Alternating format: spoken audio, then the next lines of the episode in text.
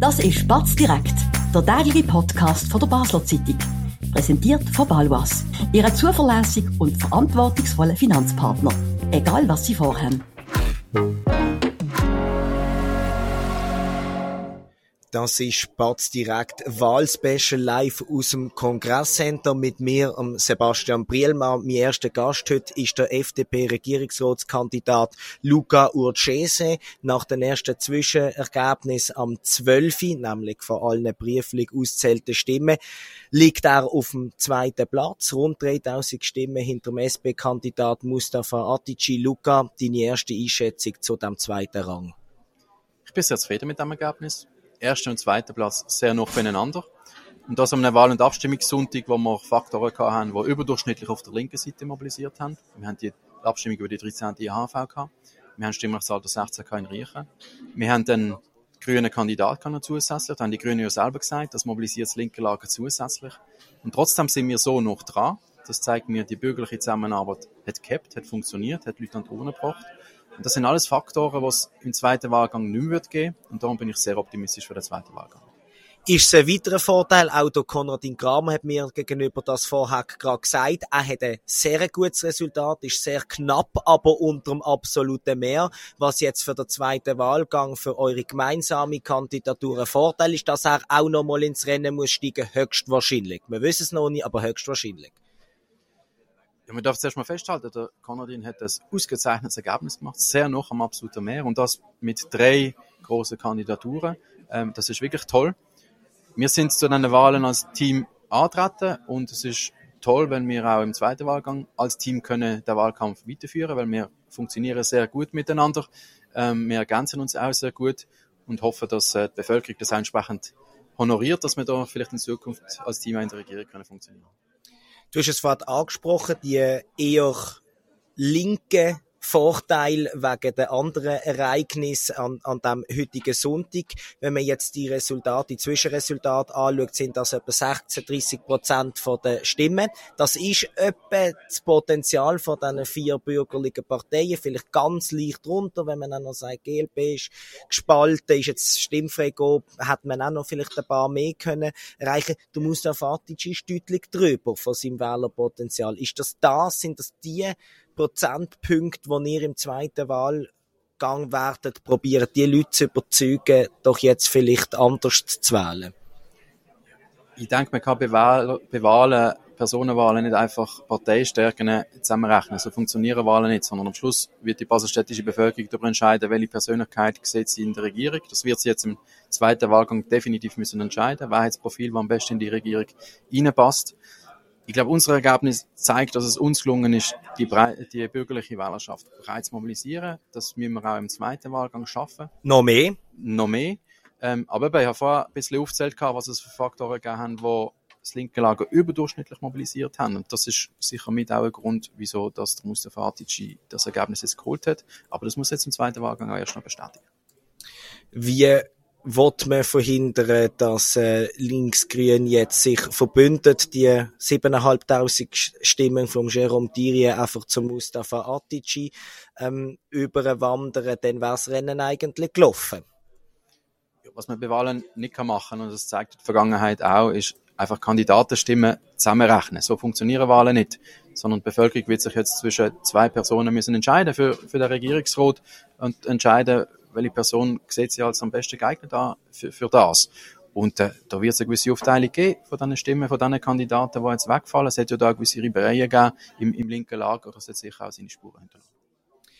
Jetzt geht's für dich notlos weiter eigentlich. Ab morgen gibt's da schon irgendwie einen Schlachtplan auf bürgerlicher Seite, was da in Sachen zweiten Wahlgang alles plant ist. Oder auch wieder gemeinsame Sachen, die man mit, jetzt noch mit einem Kandidat zusammen macht? Was, was ist da schon fix?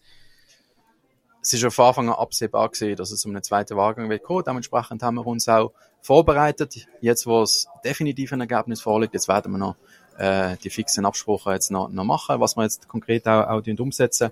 Ähm, wir werden jetzt alles gehen in der nächsten Woche durch insbesondere die bürgerliche Wählerschaft zu zeigen, das Momentum ist da, wir können es schaffen. Äh, die, die Wahlen erfolgreich zu gestalten, aber das setzt voraus, dass sie an die Urne gehen und äh, so kann es die Mobilisierung gelingen. Letzte Frage vielleicht noch ähm, zur Ausgangslage, wenn man jetzt auch die, die Prozentzahlen bei den AHV-Vorlagen anschaut. Das ist wahnsinnig hoch, wahnsinnig links in dem Fall. Ähm, so sieht es bei den Personenwahlen nicht aus. Ähm, kann das wirklich ein Vorteil sein, dass am 7. April nichts anders ist? Oder ist das ein bisschen falsche Hoffnung, wo man sich macht? Muss man eher im eigenen Lager noch mehr Leute an die Urne bringen und nicht auf quasi Faktoren auf linker Seite, wo man nicht kann beurteilen und beeinflussen, ähm, zu hoffen? Also zuerst mal finde ich, dass der Ja-Teil bei der AV-Vorlage tiefer ist, als es die Erwartungen gewesen sind. Ich persönlich habe mit um die 70 Prozent umgerechnet. Jetzt sind es ähm, 65. Jetzt sind es 65 in dem Fall. Ähm, ja, aber ja, dass es die Vorlage jetzt nicht mehr wird geben, die Mobilisierungsfaktoren auf der linken Seite nicht mehr wird geben, ähm, werden dazu führen, dass es am 7. April wirklich eine reine Personenwahl ist. Es wird nichts geben, keine einzige Vorlage, wo das mhm. Ergebnis wird irgendwie verfälscht. Es geht nur darum, welche von beiden Kandidaten will man in der Regierung haben. Und ähm, für mich ist die Ausgangslage wegen dem sehr offen und ich bin zuversichtlich, dass wir das erfolgreich können gestalten Sagen wir trotzdem nochmal schnell etwas, Lenz DSB hat, das muss man, ähm, glaub, klar sagen, sehr gut mobilisiert, hat auch viel Geld in die Hand genommen, wie man hört. Ist das auch bei euch nochmal ein Thema, dass man jetzt auch auf finanzieller Seite nicht nur äh, mit der Manpower und der Zeit, die man investiert, sondern auch Geld, weil man sagt, hey, das ist jetzt unsere Chance, wie du es vorher angesprochen hast, das ist das Momentum. Kommt da etwas auch, auch noch zurück, vielleicht von der nationalen äh, Parteien, vielleicht äh, von der regionalen, vielleicht von Einzelunterstützern, ähm, kann man da schon etwas sagen? Selbstverständlich braucht man jetzt für einen zweiten Wahlgang zusätzlich finanzielle Mittel, das ist klar die Ausgangslage, die positive, wie sie jetzt ist, die offene Ausgangslage, wird sicher auch helfen beim Fundraisen, beim Aufzeigen, schaut, wir müssen die nötigen Ressourcen haben und dann können wir es wirklich auch, auch schaffen. Ähm, also das ist sicher kein Hindernis. Sind da auch alle drei Parteien, die nicht deine sind, sagen wir zwei, Kanadin Gamma, LDP, du FDP, sind da auch die Mitte und die SVP wieder ähm, an Bord, haben Bereitschaft erklärt, ähm, der zweite Wahlgang im gleichen Angriff zu nehmen wie der erste in Sachen Unterstützung. Die bürgerliche Zusammenarbeit hat dann im ersten Wahlgang sehr gut funktioniert. Das sieht man am ausgezeichneten Ergebnis von Konradin Kramer, das sieht man am guten Ergebnis von mir. Und darum meint ihr schon mir klar, dass wir jetzt auch geschlossen in den zweiten Wahlgang gehen.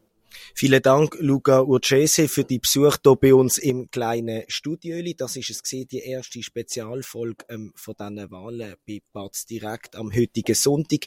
Wir hören uns sicher später wieder. Es ist alles ein bisschen spontan, alles noch nicht ganz terminiert, wer wenn wie kommt.